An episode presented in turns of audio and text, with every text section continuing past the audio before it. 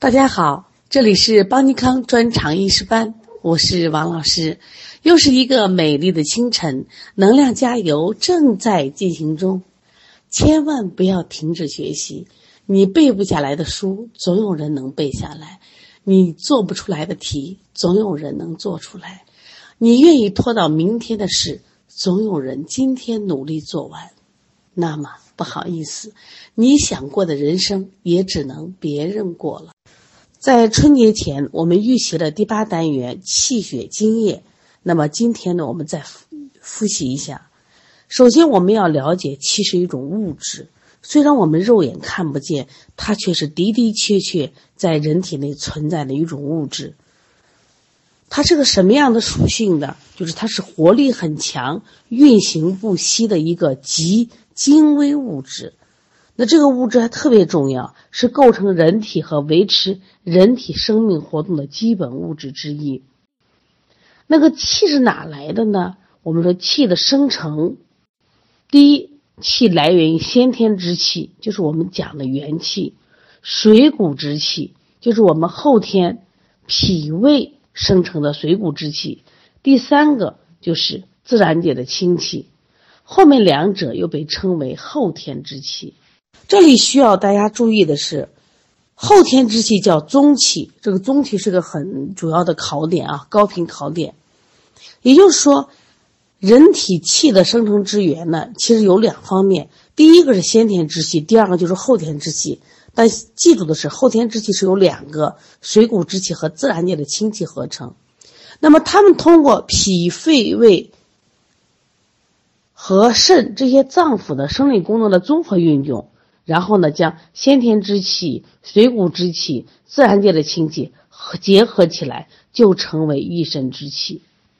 那么，与我们气生成的相关脏腑有哪些呢？这也考点来了啊！希望大家记住：肾为生气之根，脾胃为生气之源，肺为生气之主。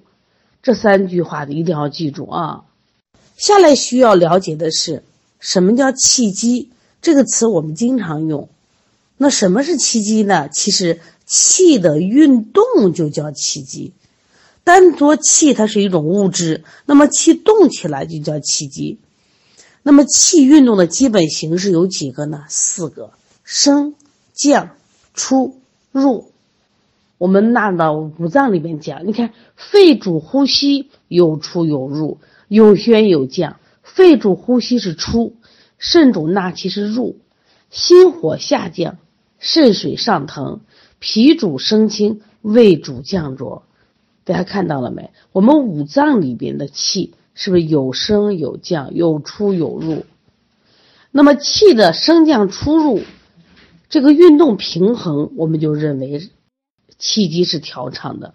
如果气的运动阻滞，升降出入运动之间平衡失调，我们就称为气机失调。你像气的运行受阻不畅通，我们称为气机不畅。如果说受阻的程度比较严重，局部组织不通了，我们叫做气滞。如果气升的太过，或者下降不及，我们叫做气逆。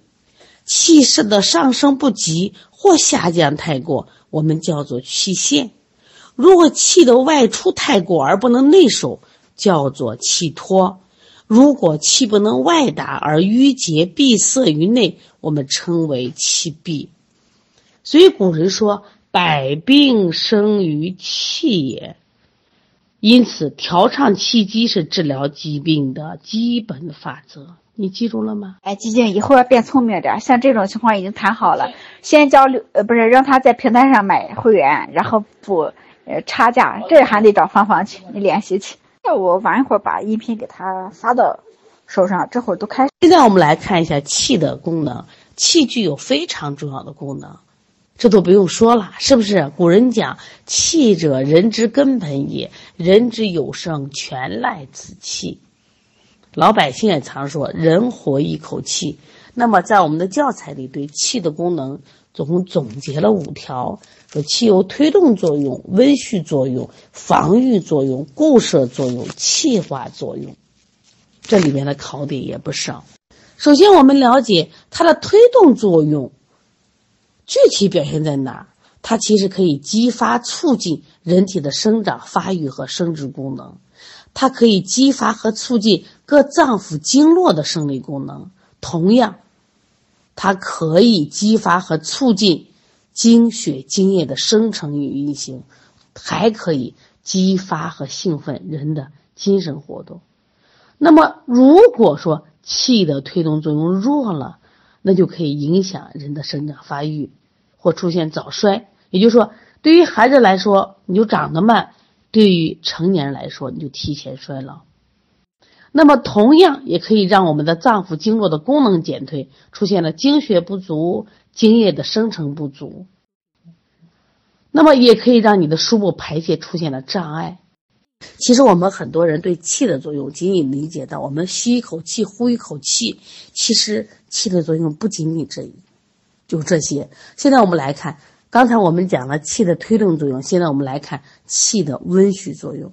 所谓气的温煦作用什么意思？就是阳气可以温煦人体。那体现在它温煦机体的话，可以维持我们人体相对恒定的体温。它可以温煦我们的脏腑、经络、形体、官窍，维持我们正常的生理活动。气同样可以温煦我们人体的精血津液，让它正常运行。你像我们血就这样一句话，叫“得温而行，得寒而凝”。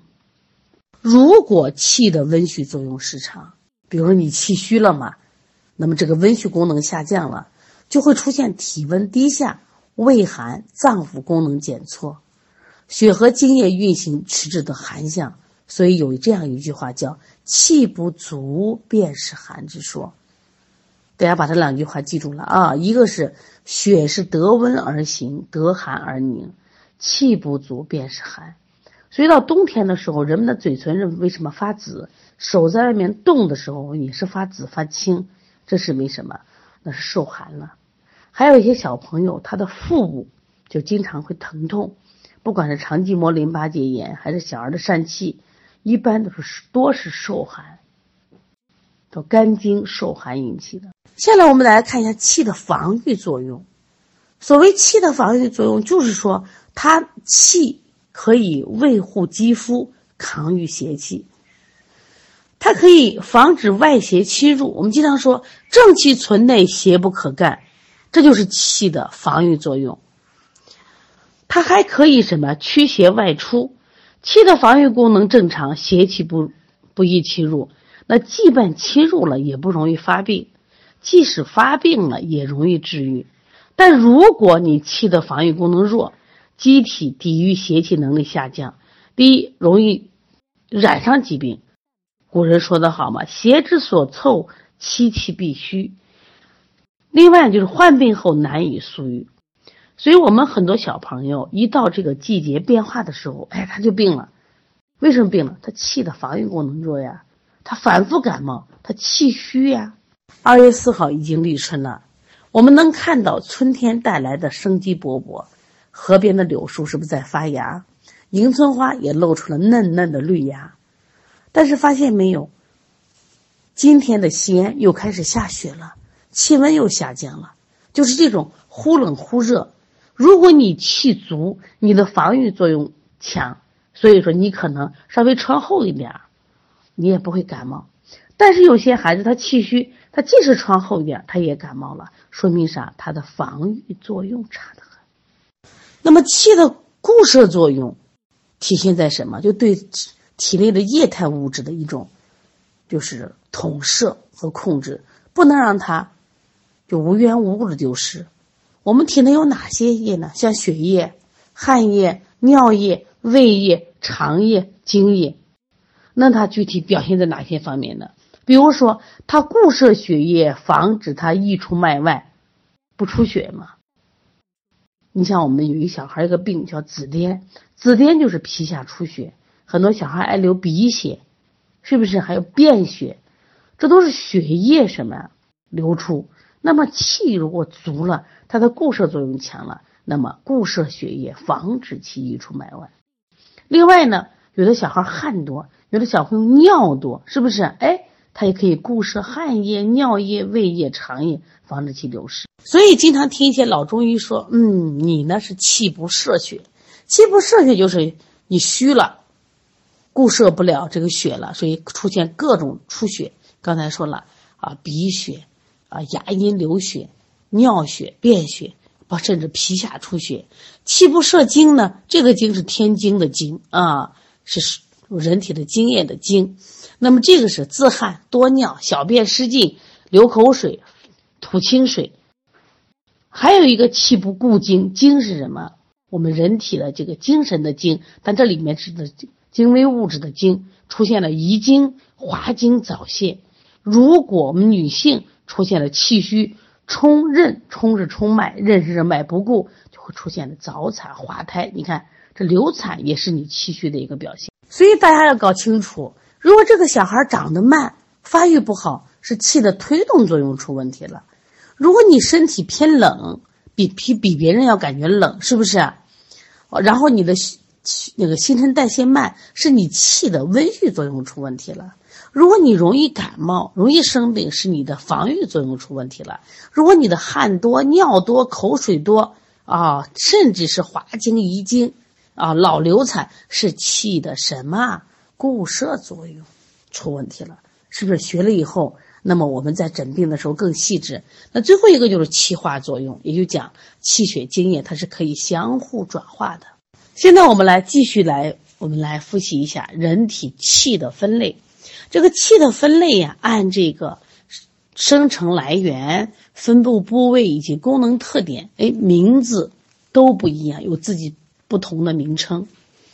我们首先看教材这个表，这个表呢，我们讲了有四个气，有四个气，第一个叫元气，第二个叫中气，第三个叫营气，第四个叫胃气。哦，好复杂，我们原来就以为是一个气而已。其实不然，从今天学习以后，记住我们有几个气呀？我们有四个气：元气、中气、营气、胃气。从概念上来看，人体最基本、最重要的气，是人体生命活动的原动力，是谁？元气。元气哪里来的？元气是由先天之精化生而来的，就父母带来的，受后天水谷精气的充养、补充和培育。它的分布在哪里呢？它是根于肾，它根源于肾的气，通过三焦流行于全身。元气以三焦为通路，循行全身，内到五脏六腑，外达肌肤腠理，是无处不到。它的功能就是推动和促进人体的生长发育和生殖功能。推动和调节脏腑经络形体关窍的生理活动，也就是说，元气充沛，那么机体生长发育正常，脏腑经络形体关窍，生理功能旺盛，体魄强健，少生病。如果先天禀赋不足，或后天失养，或者久病损伤的元气，就会出现元气的虚损，导致生长发育的迟缓，生殖功能的低下。以及未老先衰的临床表现。这里需要记住的是，元气含有元阴和元阳，为一身阴阳之根，脏腑阴阳之本。古人对这个元气啊是这样呃称呼的：说命门为元气之根，为水火之宅，五脏之阴气非此不能滋，五脏之阳气非此不能发。就反复说明了元阴元阳的重要性啊。现在我们来看一下中气，中气是基于胸中之气，中气在胸中积聚之处称作气海或膻中。所以说，我们一说气海和膻中，就是我们的中气所在。它哪来的呢？中气是由肺吸入的清气和脾胃运化产生的水谷精气相互结合而成。它的分布在哪里？分布啊，聚集于胸中，向上分布于肺于息道，向下灌注于心脉，也是布散全身。关于中气的考点是比较多的啊，它一般就考中气的来源，一定要记住，中气呢属于后天之气，它是脾胃运化的水谷精气和自然界吸入的清气合成的。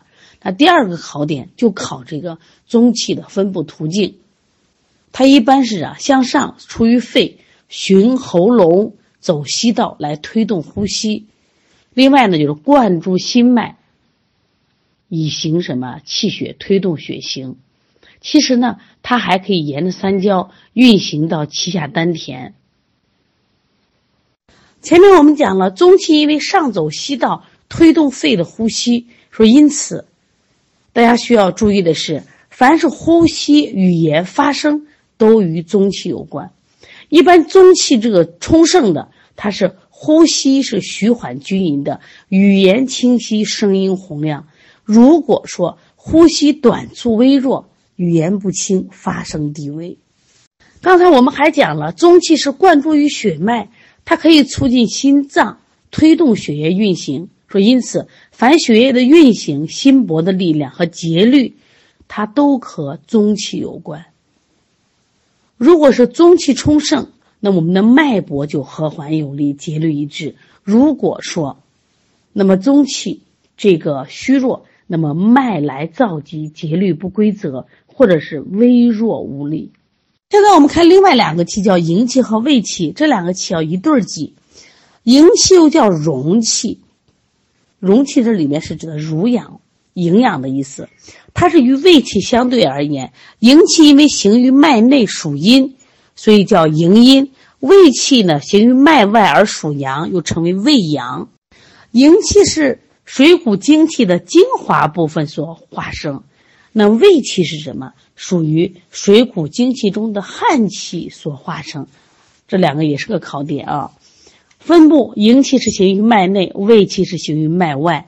那么营气主要是营养人体和化生血液，而胃气呢，主要是护卫肌表，防御外邪的入侵。它还可以温养脏腑、肌肉啊、皮毛，还可以调节控制汗孔的开合、汗液的排泄，以维持体温的相对恒定。营气与胃气是既有联系又有区别。营属阴，胃属阳，一阴一阳互为气根。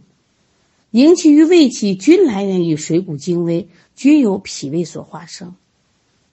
营气行于脉中，胃气行于脉外。营气是化生营养和营养全身，那胃气具有什么？防御、温养和调节腠理之用。那么，如营卫之间必须协调，不失气场。那如果营卫失和，就会出现恶寒发热、无汗或夜多，或者是昼不惊、夜不眠，白天不精神，晚上睡不着，或者是抵御外邪能力下降，容易感冒。来，今天我们来预习一下血。关于血，大家都不陌生。血是脉管中流动的红色液体，是构成我们人体和维持人体生命活动的基本物质之一。它是由我们人体的脾胃运化的水谷精微所化生。由于血液仅存于脉管之中，所以古人称脉为什么血府。那血必须在脉中正常运行，才能发挥其生理功能。像血是由心所主，藏于肝，统于脾，循行于脉中，对人体。脏腑组织具有濡养作用，是人体不可缺少的营养物质。那如果某种原因，那么血液在脉中运行迟缓、色滞、停机不行，就成了淤血。如果呢因外伤，血液溢出的脉外出血，就称为离经之血。离经之血如果不能排出或消散，就成为淤血。那么，既丧失了血液的生理功能，又可能导致新的病机的变化。那我们来看一下血的生成。那我们要了解血的化生之源是谁呢？其实有两方面。第一个方面就是我们的水谷之精，有水谷之精化生的营气和精液是化生血的主要物质基础。那第二个呢，就是我们的肾精化血。肾精充足，可以化为肝血，以充实血液。那么与血生成相关的脏腑有哪些呢？其实血液的化生啊，它是在多个脏腑的共同作用下完成的，其中脾胃的生理功能尤为重要。那么脾胃呢是血液化生之源，脾胃运化转输水谷精微所产生的营气和精液是血液化生的主要物质基础。心肺，心肺对血的生产起重要作用。脾胃运化水谷精微所化生的营气和精液，由脾上输于心肺，与肺吸入的氢气结合，灌注心脉。在心气的作用下，变成红色的血液。另外，我们知道肾藏精，精生髓，髓化生血。如果说肾精充足，如果肾精充足，血液化生有源；如果肾精不足呢，导致血液生成亏少。其实，另外还要记一个，我们知道肝肾同源，因为肝藏血，精血同源，这与血的化生密切相关。就临床上，我们治疗血虚症的时候，经常采取采取的补益肝肾法来促进血液的化生。一句话，那么血液的化生呢，是以水谷之精以及肾精作为物质基础，主要赖于脾胃运化的功能，并在肾、肝、心肺等脏的配合下完成。因此，任何一脏的生理功能如果失调了，都可以引起血行失常的病变。你像，如果心气不足，血运无力，就会出现血瘀；如果肺气不足，宣降失司，导致血瘀；如果脾气虚弱，那可以产生多种出血的病症；如果肝湿疏泄，肝气上逆，可导致出血；如果肝气瘀滞不畅，也可出现血瘀。那下来我们来看一下血的功能，我们主要两大功能。第一大功能叫濡养功能，第二大的功能叫化神功能。那关于濡养功能很好理解，那血具有营养和滋养全身的生理功能。在这个《黄帝内经》有这样一句话，大家可能听说过：说肝受血而能视，足受血而能步，掌受血而能握，指受血而能摄。这句话说明了全身的各个部分的生理功能，无一不是在血液的濡养作用下正常发挥的。你像我们的血液充盈，濡养功能正常，嗯，面色红润，肌肉壮实，皮肤和毛发润泽，感觉灵敏，运动自如。如果血虚呢，濡养功能减弱，出现了脏腑功能低下，面色萎黄，肌肉瘦削，皮肤干涩。毛发不荣，或者肢体麻木，或者是运动无力。接下来我们看一下血的化神作用。血是机体精神活动的主要物质基础。人常说血脉合力，精神乃聚，说明人的精神活动有赖于血的营养。如果你血液充盛，精神充沛，神志清晰，感觉灵敏，思维敏捷。那同样，你发现了没？哦，你血虚、血液亏耗、血型异常，就会出现不同程度的精神情志方面的病症，像神疲乏力、失眠、健忘、多梦、惊悸、烦躁，甚至出现了神志恍惚、昏迷等等症状。那我们来看看血的运行啊，心主血脉，心气是推动血液运行的动力。在血液循行中起到主导作用，心气充沛，行血有力。我们知道，肺朝百脉，主志节，能抚心行血；肺气宣发速降，调节一身气机，通过气的升降出入运动而推动血液运行至全身。那么，中气呢是贯心脉而行气血的功能，也体现了肺在血行中的推动作用。另外，肝。肝的功能大家知道吗？是主疏泄、调畅气机的，是保证血行的又一个重要环节。另外呢，肝储藏血液，调节血量，它可以调节脉道中循环的血量，维持血液循环的正常运行。另外呢，脾主统血，脾主统血，脾气健旺，固摄血液在脉中运行，防止血溢脉外。说因此，我们。血的运行要需要心气推动，肺气宣降，肝气疏泄，这是推动血液运行的重要因素。同样，脾统血、肝藏血是固摄血液运行的重要因素。只有这种心、肺、肝、脾等生理功能相互协调、相互配合，才能共同维持血液的正常运行。通过学习，我们发现，我们对气和血的了解，是不是以前都是片面的，停留在某一个点上的？其实，气血的作用非常的大，而且跟我们五脏的联系也非常的密切。说，因此，大家要在辩证上，我们说更准确，那一定要了解气血津液的作用和它的运行。那么，今天我们关于气血的预习和复习就到这儿。那稍后布置作业。今天其实还在这个春节期间，大家辛苦了。但是只有我们不断的努力，才能有一个更好的未来。谢谢大家。